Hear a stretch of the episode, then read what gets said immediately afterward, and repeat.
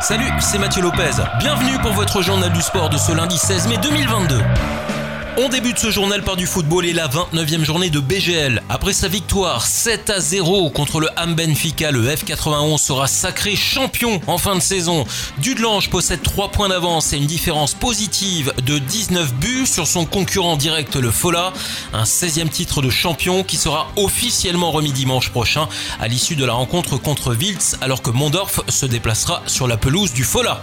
En Ligue 1, le FC Metz est parvenu une nouvelle fois à créer l'exploit au Stade Saint-Symphorien. Les hommes de Fred Antonetti ont confirmé leur excellente forme en battant Angers 1-0 sur la pelouse de Saint-Symphorien.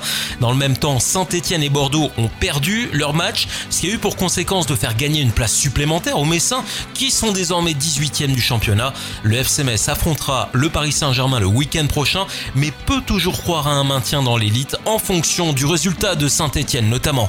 En tennis, Novak Djokovic remporte le Masters 1000 de Rome en battant Stefano Tsitsipas en finale sur le score de 6-0 7-6.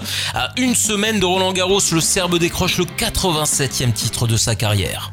Un mot de rugby avec la Champions Cup. Samedi, le tenant du titre, le Stade toulousain, s'est incliné face au Leinster qui jouera donc la finale de la Coupe d'Europe le 28 mai prochain.